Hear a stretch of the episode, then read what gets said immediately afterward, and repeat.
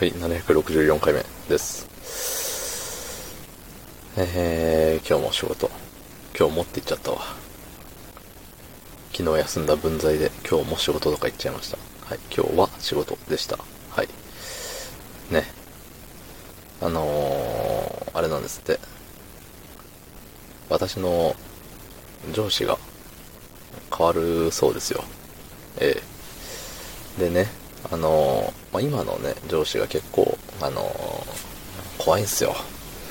そう、あの、みんなは、みんなは僕のこと怖いって言ってるみたいなんですけど、うん、僕からしたら僕の上司は怖いと。なんか、上司から受け継がれるものがあるような気がしますね。うん。なんか前の、そう、なんていうの？前にも、そのね、今の上司に変わる前の人、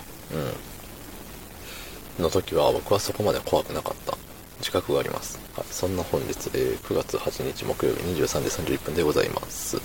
はい。そうそうそう。だからこのね、約何年 ?2 年ぐらいかな？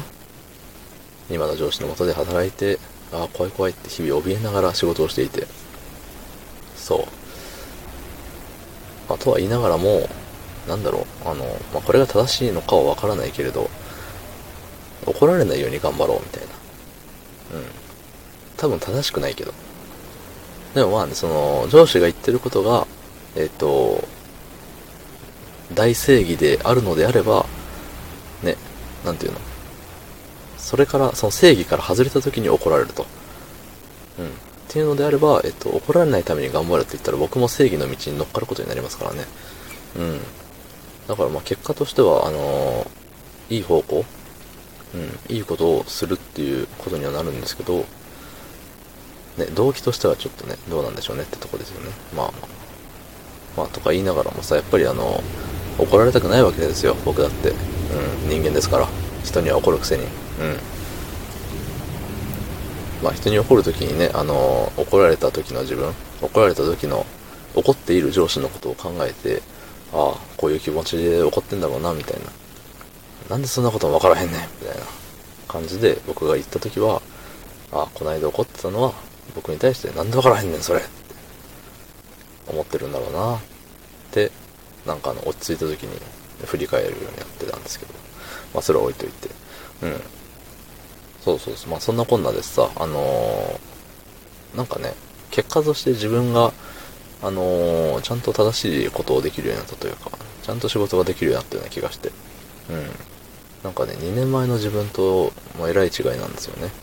うん。あの、怖さが増したっていう点はちょっと、ね、あんま、グッドポイントではないんですけど、そうそう。でもある程度さ、その上司っていう立場になるんだったら、ある程度の怖さって、なんていうの？あの、身にまとっとかなきゃいけないじゃない。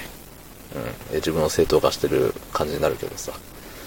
うん。めっちゃ優しい上司って、いいけどさ、なんか、場が閉まるのかなって。うん、なんでも、ああ、いいよいいよ、ああ、大丈夫大丈夫、うん、うん、大丈夫、そんなミス大丈夫だよ、みたいな。それはね、そんな人のもとで働きたいよ、そら。でもさ、それって、なんて言うんだろう。自分の成長には繋がらないよねっていう風に思うのよ。うん。あ、ミスってもいいやっていう、その緊張感がなくなるというかさ。うん。やっぱ仕事ってさ、まあ、銭もらっとるわけですから、ある程度緊張感を持たなあかんわけですよ。うん。あのー雇用形態が違えどね、アルバイトだろうが、えー、何？正社員だろうが、派遣社員だろうがね、いろいろあると思うんですけど、そう、銭もらっとる以上はやっぱ緊張感を持って、えっと、責任を持って仕事をするべきだなって思っておりますので、まあそれはね、えできてなかったら怒られる。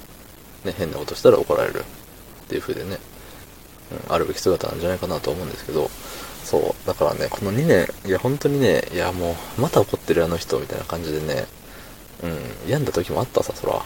また怒られる。ああ、もう、この曜日本当に嫌だ、みたいな。うん、思いながらもでもやっぱりさ、それが、あるよね。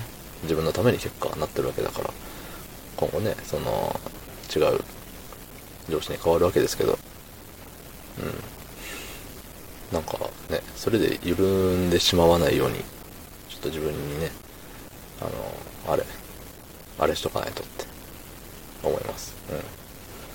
緩むなよって。緩むなよ自分です。はい。どうもありがとうございます。